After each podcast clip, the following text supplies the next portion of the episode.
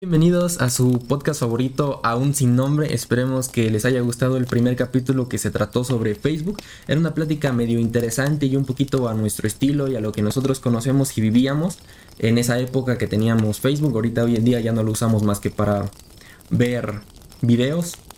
Yo creo que sí. Sí, nada más para ver videos. Nada más para ver videos y algunas otras cosillas que publican pues influencers o personas que sí lo utilizan. Pues es para eso, por eso está Instagram. De hecho uso más Instagram. Sí. Pero bueno. ¿Cómo te sentiste con el podcast anterior? ¿Cómo te sentiste? A ver, dime tú personalmente. Hasta incluso cuando te fuiste a tu casa, no sé, ¿cómo, cómo lo tomaste tú?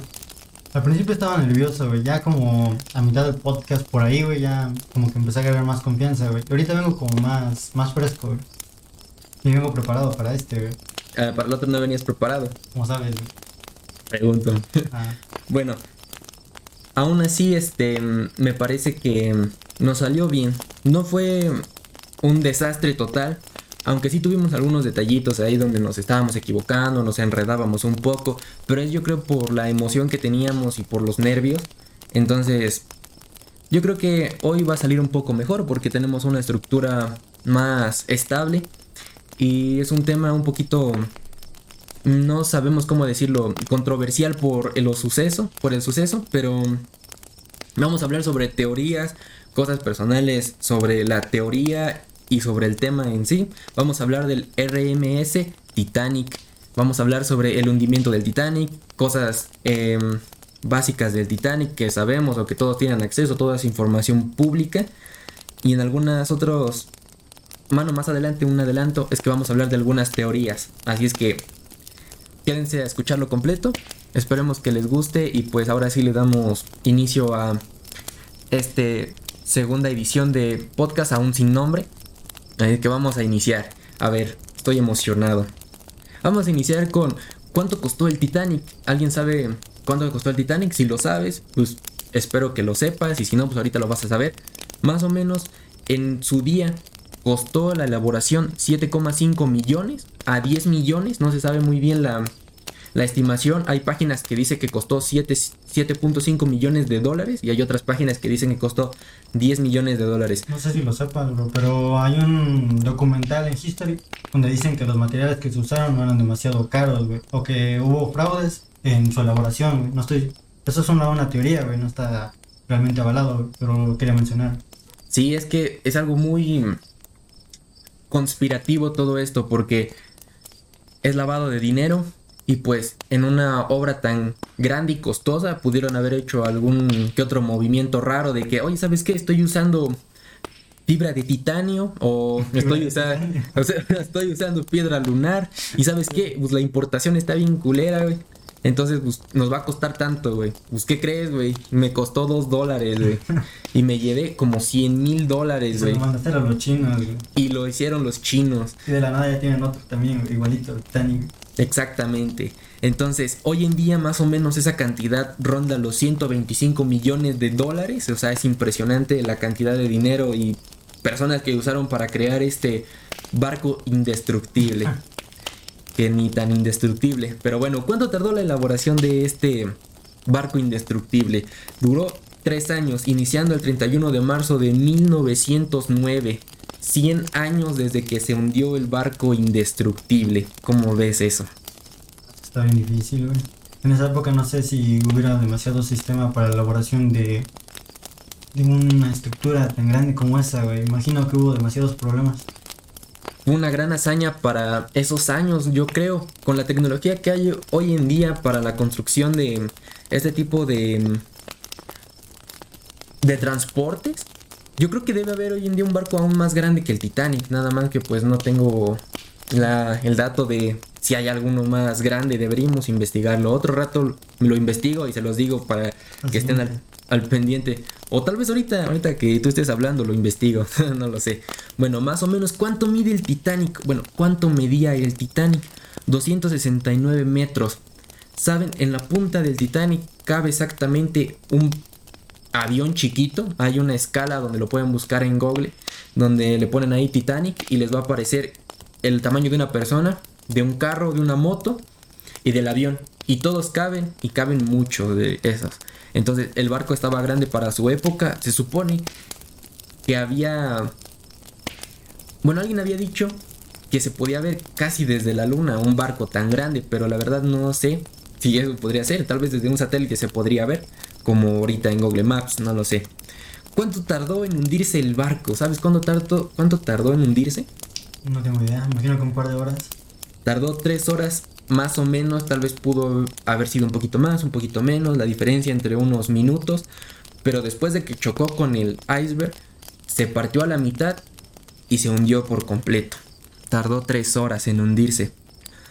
Es algo muy impresionante cuánto costaría un boleto para estar en el Titanic y ser la persona que lo compró tan desafortunada como para que en el primer En el primer en el primer en el primer viaje en esa ruta se hundiera, ¿no? Como dijiste hace rato, ¿qué tanta mala suerte deberías tener? ¿Qué valores tenían los boletos? ¿Sabes?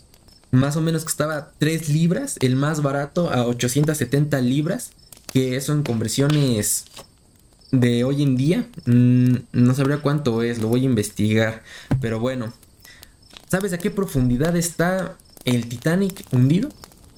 No sé, tal vez supere los 30 metros más. Más, tiene, está a una profundidad de 3800 metros bajo el mar. ¿Sabes sea- que a los 30 metros ya puedes encontrar barcos hundidos, incluso planeadores y tipos- cualquier otro tipo de avión? Pues puede ser, la verdad, como barcos de madera de los piratas de antes o igual de barcos de España con todo nuestro oro, tal vez. No estoy muy seguro.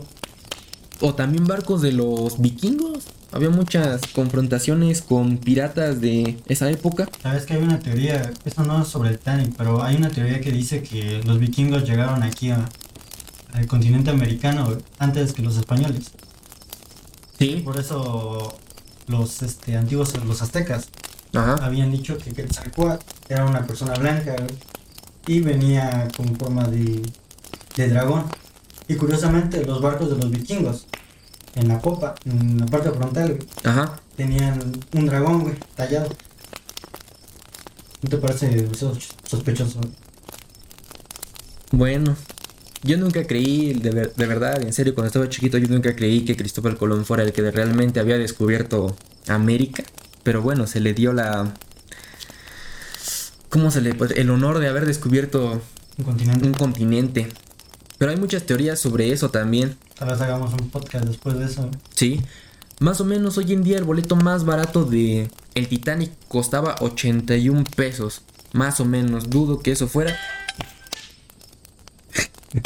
Se me apagó el celular. Pero bueno. Ya ustedes podrán ahí hacer la, La conversión. la conversión a cuánto costaba más o menos el boleto más caro.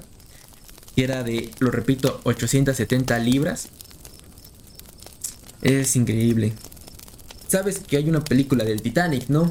Sí, con Leonardo DiCaprio, con Leonardo DiCaprio. ¿Sabes cuánto recaudó en taquilla esa película? Una de las que más recaudó, ¿no? Sí, es una de las películas en la historia de, del cine, de las más taquilleras. 2.185 millones de dólares en su época. Eso es muchísimo dinero para... También ganó, estaba nominada a varios Oscars, ¿no? Sí. Y lo Es- más feo es que Leonardo DiCaprio no se llevó uno. No, ¿cómo es que se lo llevó hasta la película que hizo del El Renacido que actuó ahí? Gente también está buena. Sí, está, está muy buena esa... Pero yo creo que sí se lo merecía. Leonardo DiCaprio es uno de los actores más infravalorados, güey. Ya se merecía el Oscar desde hace mucho. Sí, pero también es un buen tema como para otro podcast, hablar sobre Leonardo DiCaprio y sus películas, sus actuaciones y momentos memorables sobre este personaje. Bueno, si convertimos el- la libra cuánto cuesta hoy a los 870 de esa época, el boleto más caro de supongo que primera clase para un tripulante normal era de 22.620 pesos mexicanos. Mejor te compras un, un Suru, güey. Y lo tuneas. Un Zuru. Sí, un Zuru tuneado. Yo creo que sí te alcanzaría. No, ni para un Chevy, güey. No creo que te alcance con 22 mil. Más fácil te compras un. Play 5. Sí, más fácil, güey. Un Play 5, dos controles y como tres juegos. Y te alcanza perfectamente para eso. Bueno, Hay prioridades, güey. hay prioridades, exactamente. O te compras un micrófono y te pones a hablar sobre cosas y sacas para comprarte un sur y ahora sí tunear. Ya patrocinen, no, por favor. bueno, a ver, vamos a ver. Vamos a, a, pasar a hablar sobre un poco sobre las teorías y cosas que conocemos, pero tengo entendido que hay un libro muy antiguo que hablaba sobre una historia similar a lo que era el Titanic en su momento. Así es que, ¿cómo, Ah, de ¿cómo es hecho- eso? A ver. De hecho, ahora que lo mencionas, sí existió un libro. Este libro apareció 14 años antes de la, del suceso con el Titanic. Este libro se llamaba Futurity. Fue escrito por Morgan Robertson. Este libro trata sobre un barco indestructible, güey. Según era el barco más grande que había visto el mundo, güey. Pero, adivina qué, güey. Tiene demasiadas similitudes con el Titanic. De hecho, este se llamaba CC Titán. Este se, se hundió, adivina por qué, güey. ¿Por qué se hundió? ¿Por, Por un iceberg. ¿Por un iceberg? Adivina cuándo. La En misma abril, güey. ¿En abril? La misma fecha, güey. La misma fecha. La misma fecha. No solo esto, güey, sino que tampoco no contaba con todos los barcos este, para salvar vidas, güey. Los botes Los salvavidas. botes salvavidas no contaba con todos, güey. Tenían insuficiencia, güey. Qué curioso, ¿no?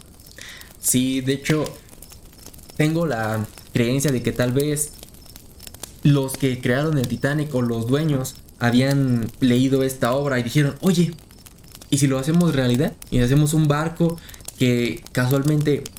Pero ¿cómo iban a saber dónde iba? había un iceberg para chocarlo?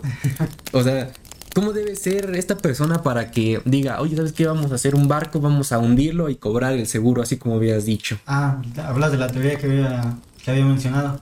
Ajá. Hay una teoría que habla los... ¿Cómo se llaman? ¿Cómo se llama qué? La, este grupo. ¿No sabes cómo se llama? No, no sé cómo se llama. Se llama Quanon, güey. Quanon. Quanon. Es un Ah. grupo extremista, güey. Ajá. que crea este tipo de teorías, güey. Son personas, son terraplanistas, güey. Son güeyes que antivacunas, son un montón de personas que crean este tipo de, de teorías. Entonces, estos dijeron que el Titanic había sido un suceso inventado, que era otro barco el que se hundió y cambiaron los papeles para que se creyera que fue el Titanic. Sí, de, hecho, eso sí el seguro. sí había visto un video sobre eso. Sí, ¿qué tan cierto podría ser eso? Es que no creo que sea cierto. Porque pues, hay mucha.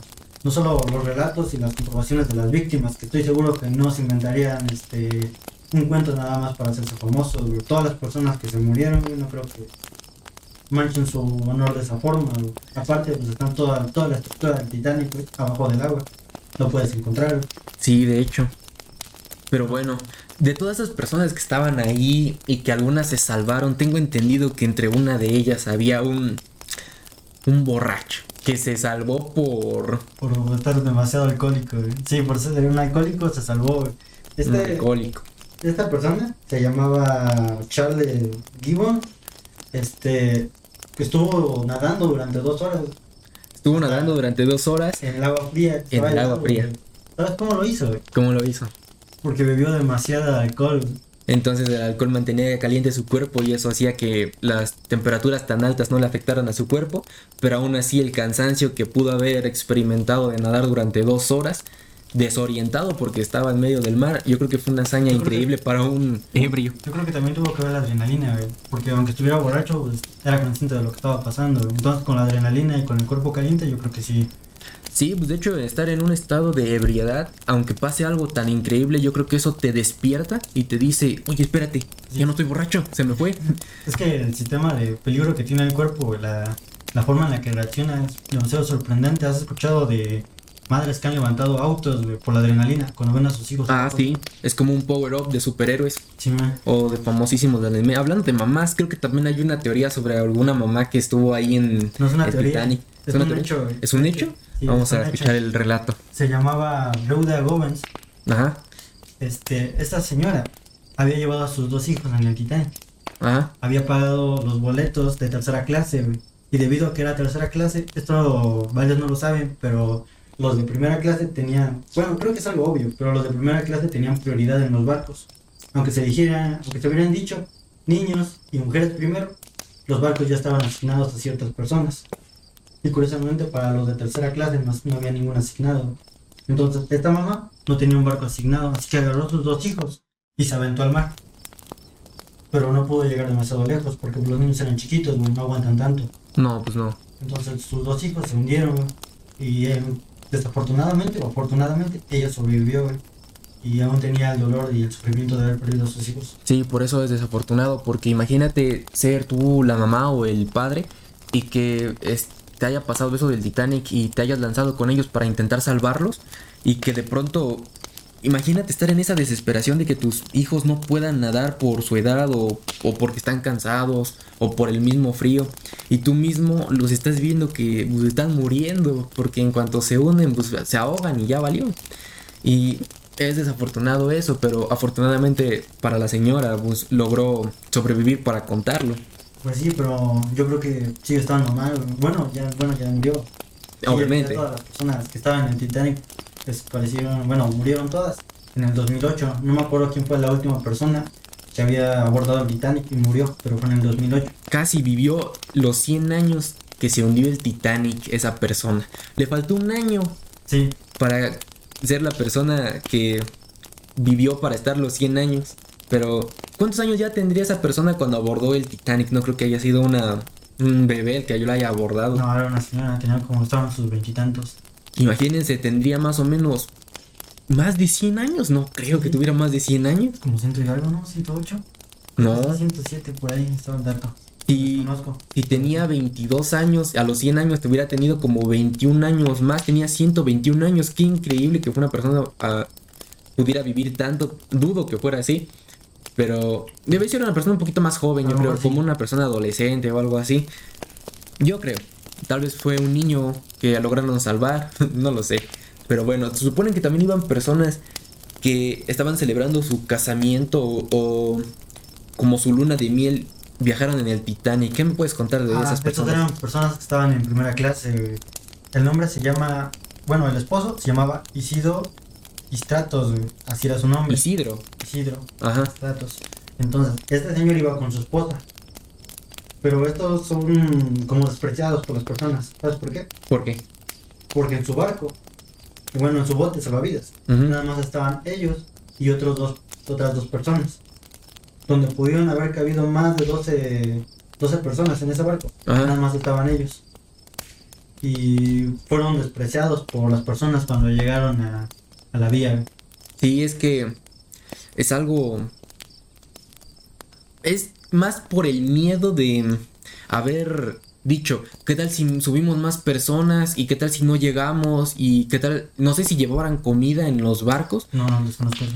pero yo creo que si ya debieron haber pensado las personas que hicieron el Titanic, han de haber dicho, si esto pasa, yo creo que debemos poner algunos suministros dentro de los botes salvavidas, aunque varios de esos botes salvavidas eran plegables, o sea, había unos cuantos físicos ya construidos como botes salvavidas y dentro de ellos habían botes plegables para aumentar la capacidad de personas que se pudieran salvar en caso de algún hundimiento o desastre en el barco.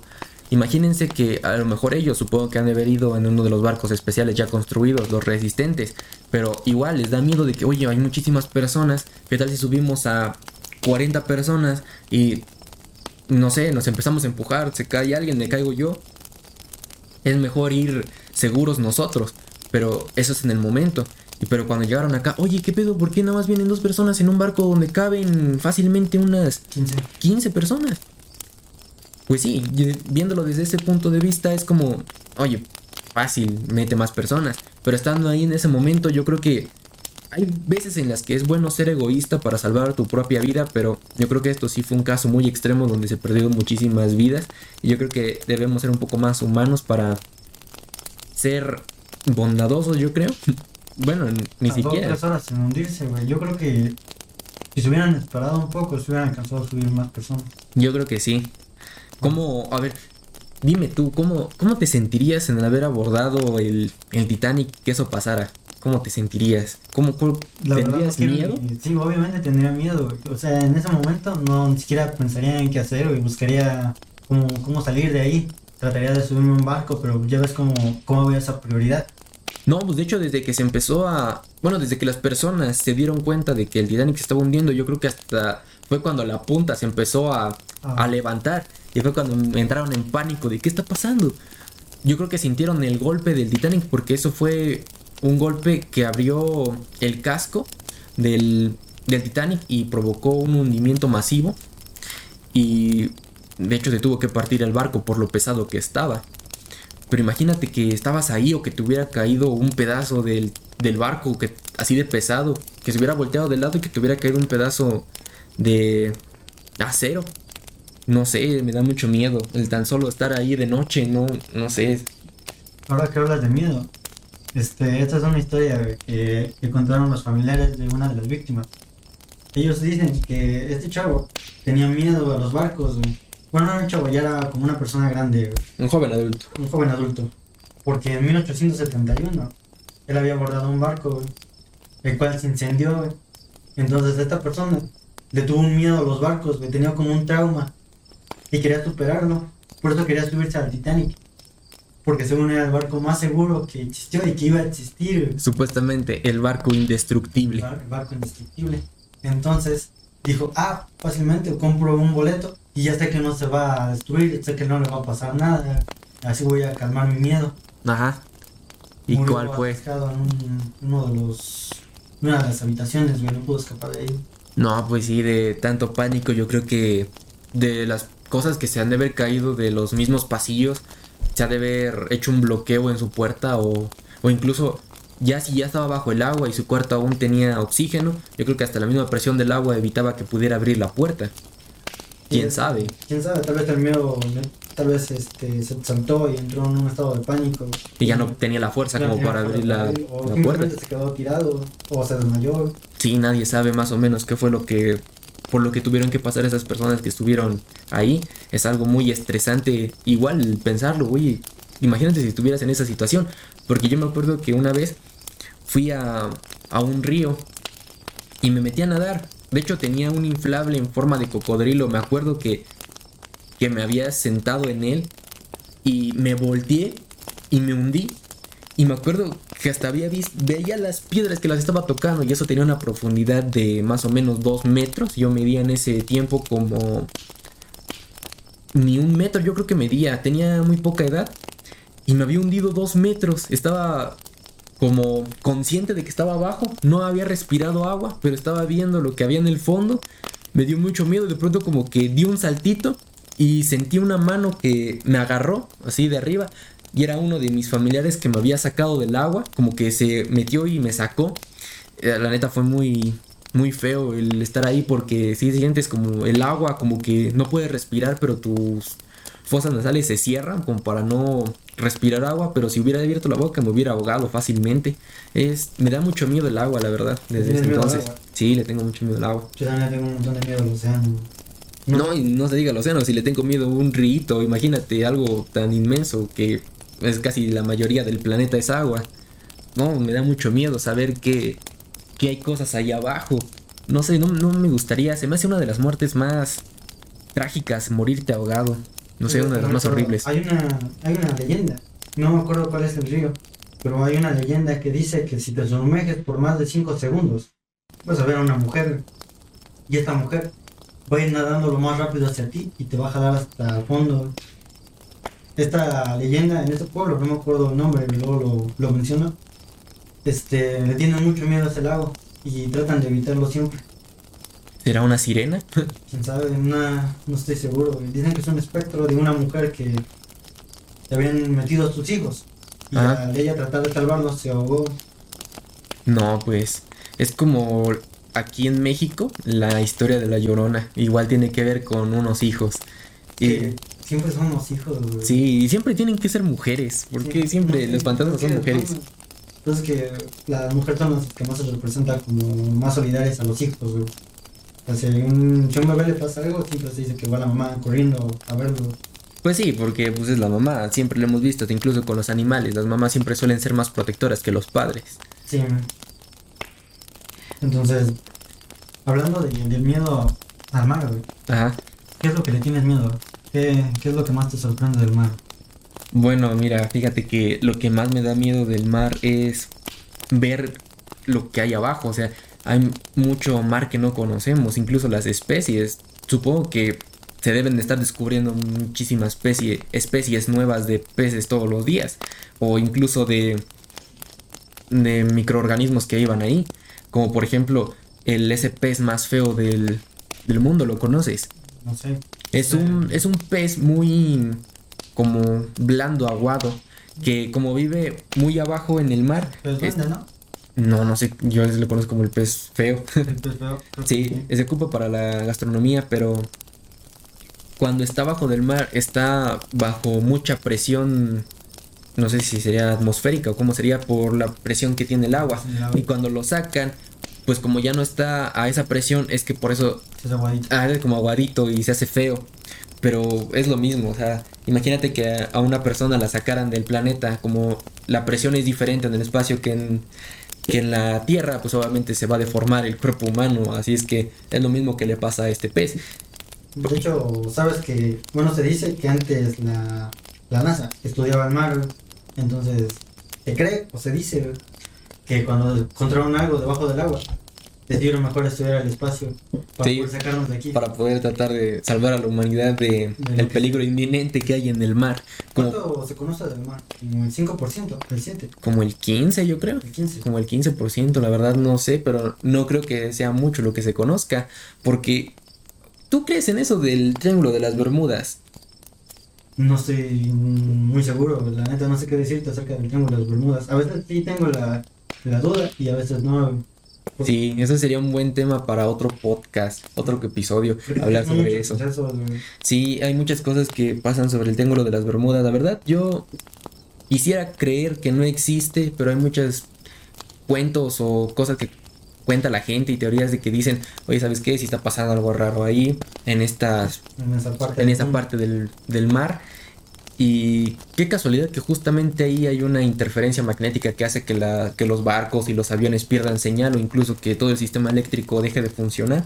Está como raro y después ya no se sabe nada de las personas que iban en esa ruta. De hecho no sé si sea una ruta viable o que sea considerada para los vuelos o incluso para los barcos. Yo creo que debe ser como una advertencia de, oye, no pases por ahí porque pasan ciertas cosas. No sé, deberíamos investigar un poquito más y hacer un buen capítulo de eso. Sería algo bueno, Sí. incluso.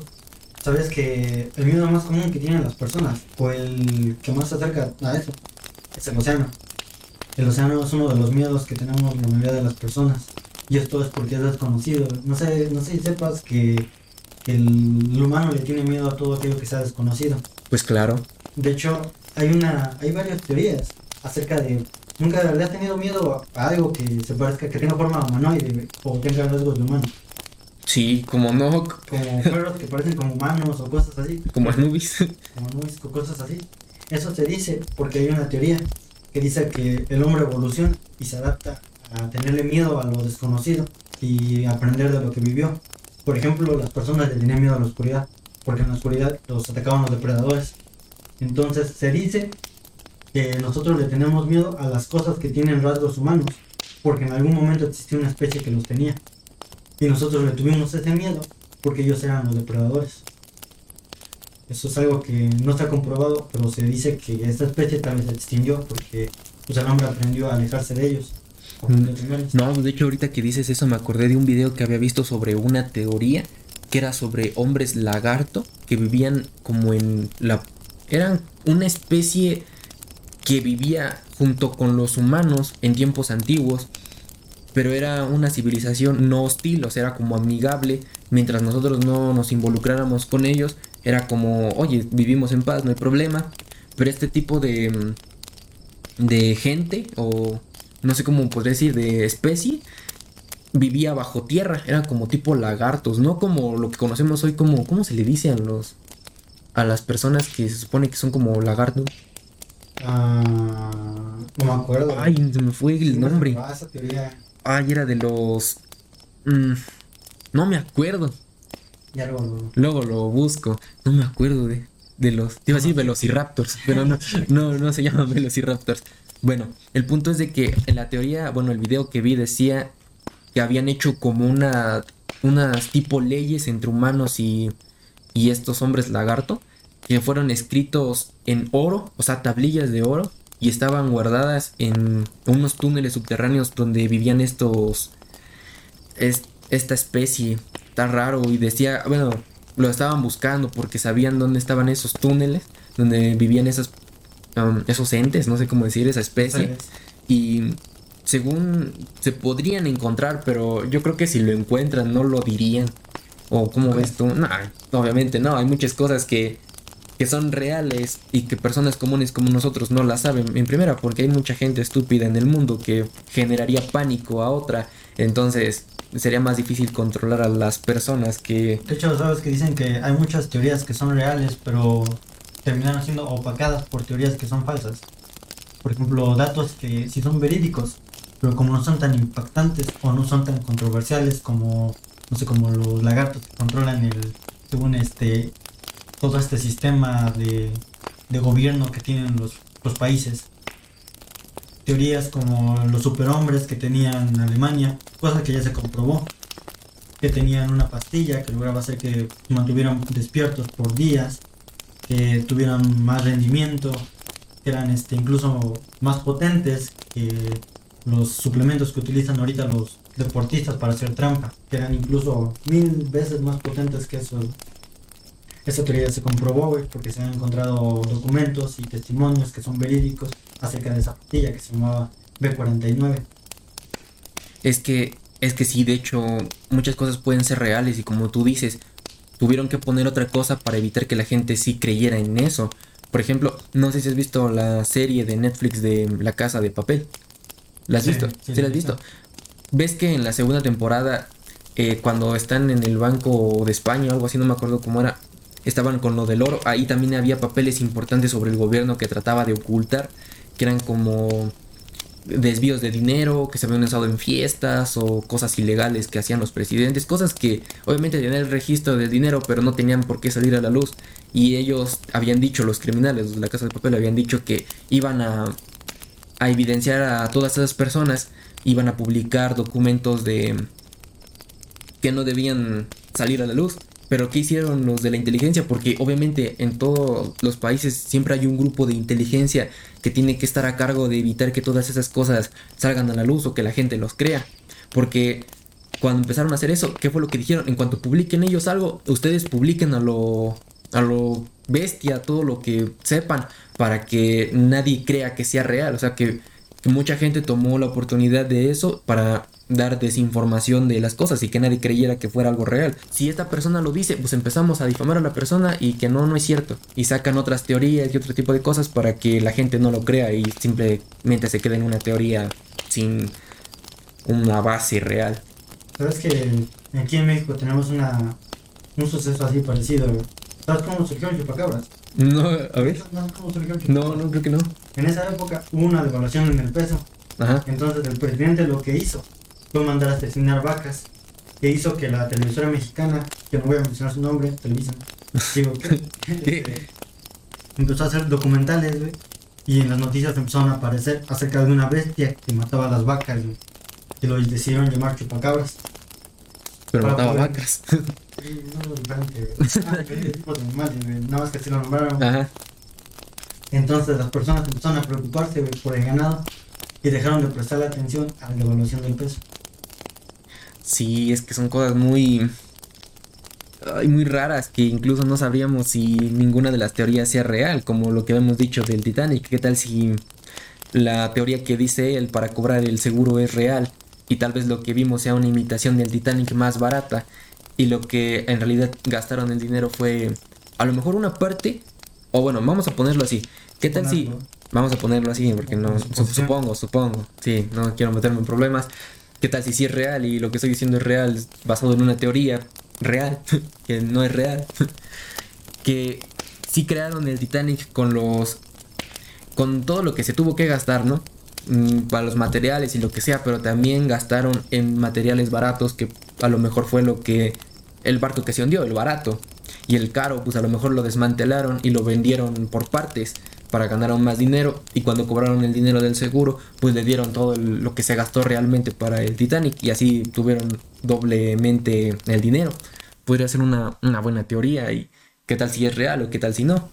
Si quieres unir a Juan o no veo qué. No, simplemente es como tratar de probar una teoría que no es cierta. A ver ahí en el enfrente de la Ciudad de México corriendo sin camisa, güey, tratando de atacar al presidente. Mm, Y decir el fin del mundo es hoy. hoy es el fin del mundo. Hablando No. sobre, sobre el miedo.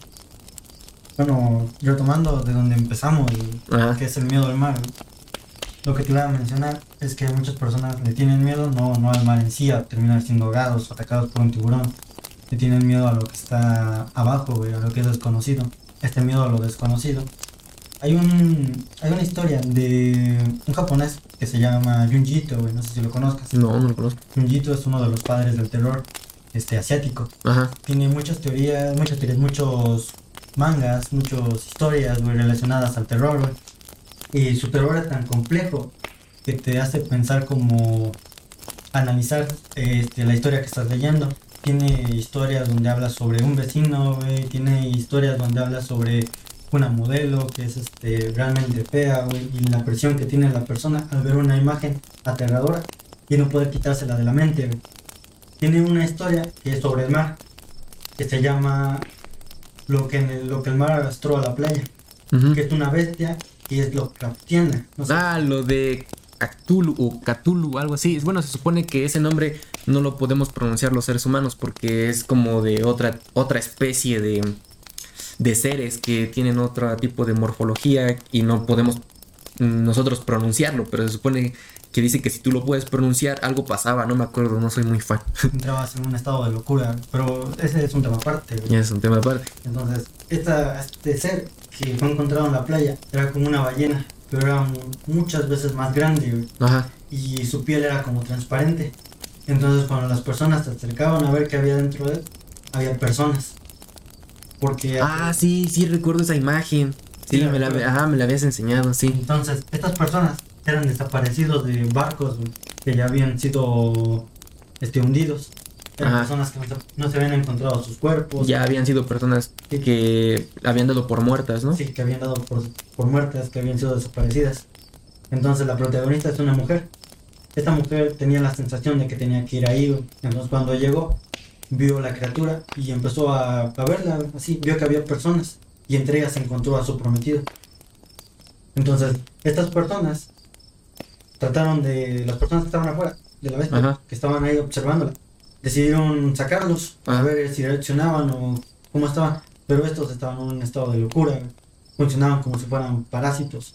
Estos sobrevivieron comiendo las proteínas de la bestia, porque esta bestia no los, no los logró este, Digerir. digerir. Entonces ellos lograron sobrevivir como parásitos.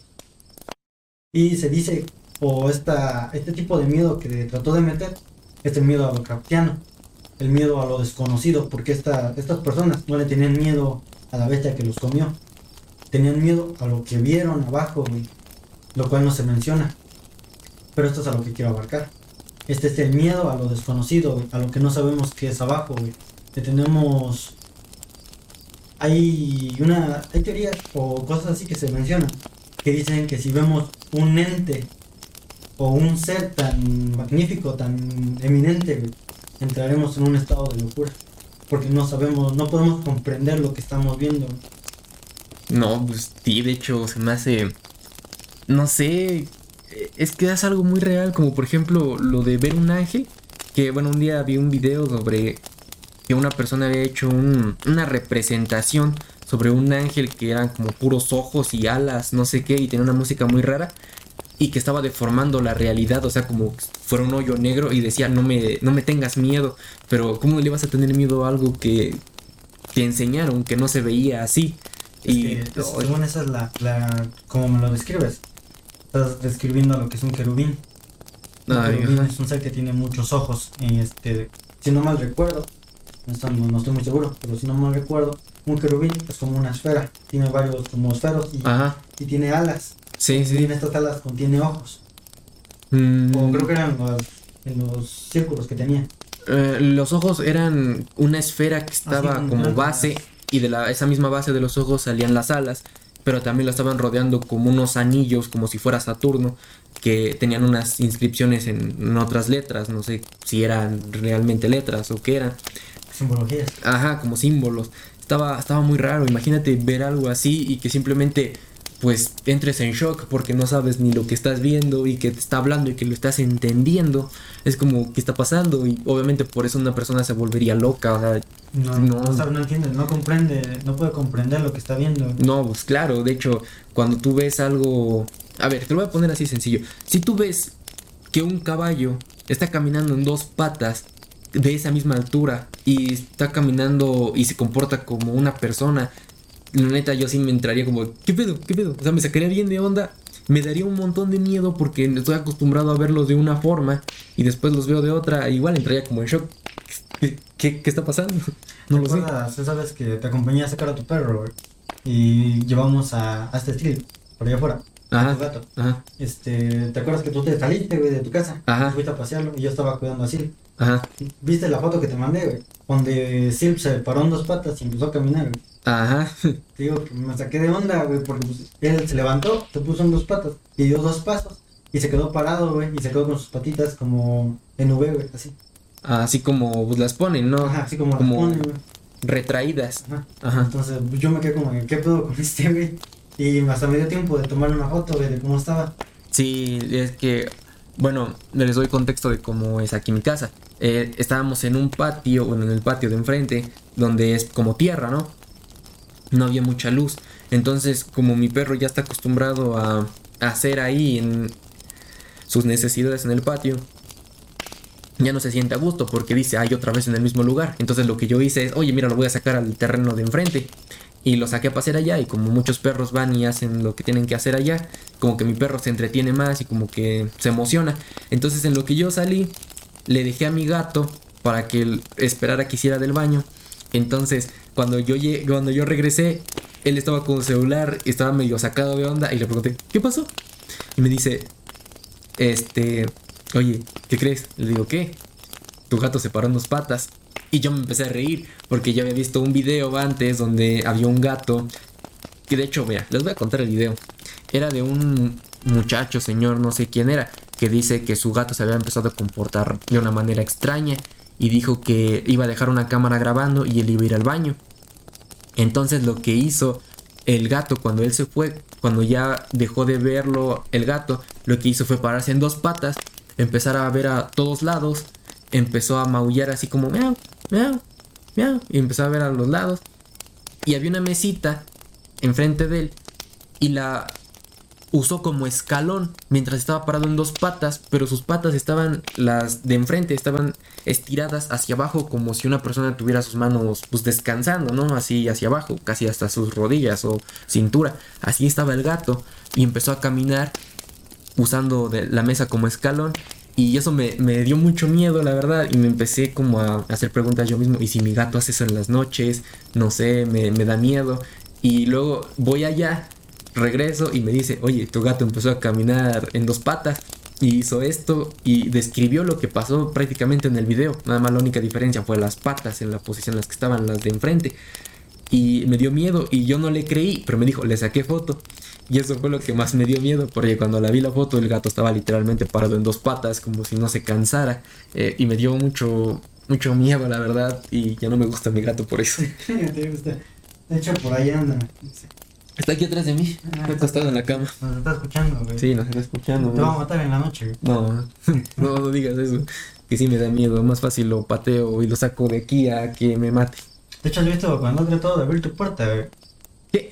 ¿No lo has visto? Tratando de abrir tu puerta. No, no te hagas, No, pendejo. ¿Tú lo viste, no? No, güey, no. Que se quedó en tu... Ahí enfrente de tu puerta, güey. Y se quedó parado, güey. Así nada más. Y luego yo traté de enseñarle a abrirlo con sus patitas, pero Ah, no quiso, güey. No, güey. Se resistió. No, ya. Es que no te quiero enseñar su verdadero talento, güey. Ya, güey, no. No, no digas eso. Que sí me da miedo eso de que se endemonice y, y empiece a hablar en un idioma raro y no sé.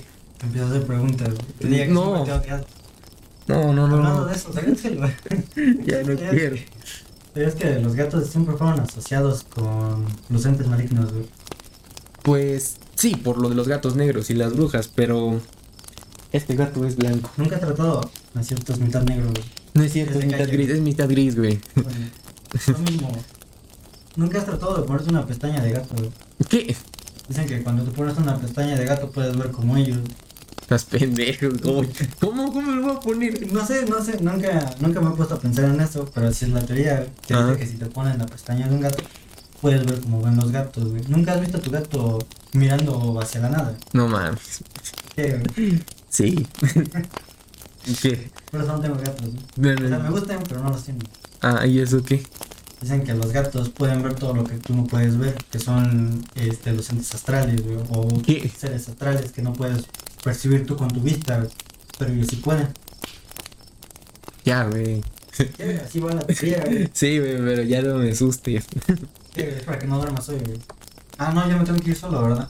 Sí, pero igualmente aquí está raro porque aquí mi cuarto, esto es para otro podcast que tenga que ver con cosas así, pero aquí en mi cuarto pasaban cosas raras, luego les voy a contar, les voy a hacer un podcast especial sobre eso. tengo historias que contar sobre eso. Pero hay que guardarlo para otro podcast. Sí, para otro podcast y, oh, miren la hora. ¿Qué hora es? ya es muy tarde. Sí, ya no, no, de hecho llevamos casi 50 minutos de grabación y pues yo creo que está, está buena la mitad del, vi- del podcast Sí. sobre el Titanic y sobre lo otro, Claro sobre mitad, güey.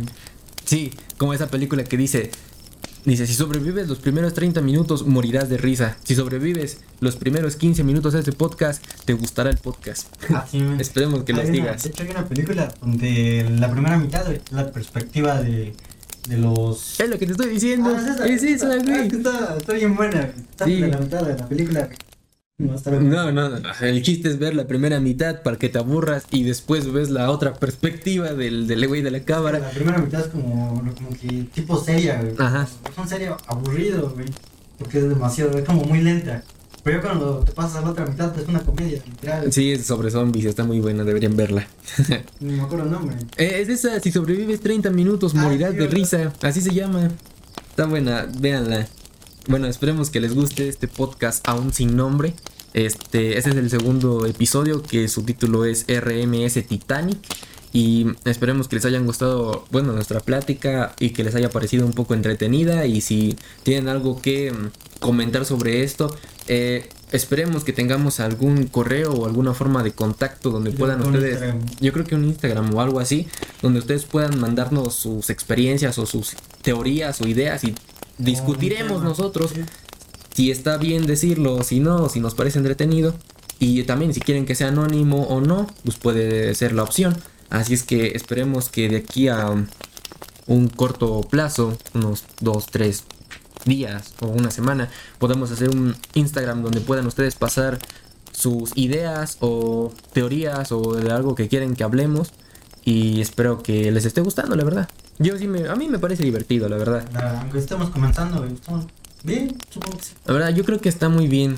De hecho, el, el chiste de hacer un podcast es que nunca te quedes callado y que no te trabes mucho. Y yo creo que nos falta no trabarnos mucho. Sí, vamos aprendiendo. Vamos aprendiendo incluso a hablar porque tampoco No sabemos. No, no sabemos hablar ni sabemos español. No, a es veces. lengua. Sí, yo creo que es nuestra lengua main. No sabemos hablar. no sabemos hablar. Bueno, Ah. yo creo que mm, de aquí nos despedimos y gracias por haberlo escuchado hasta el final y pues que tengan un bonito día, tarde, noche, lo que sea. Y adiós. Adiós. No le doy.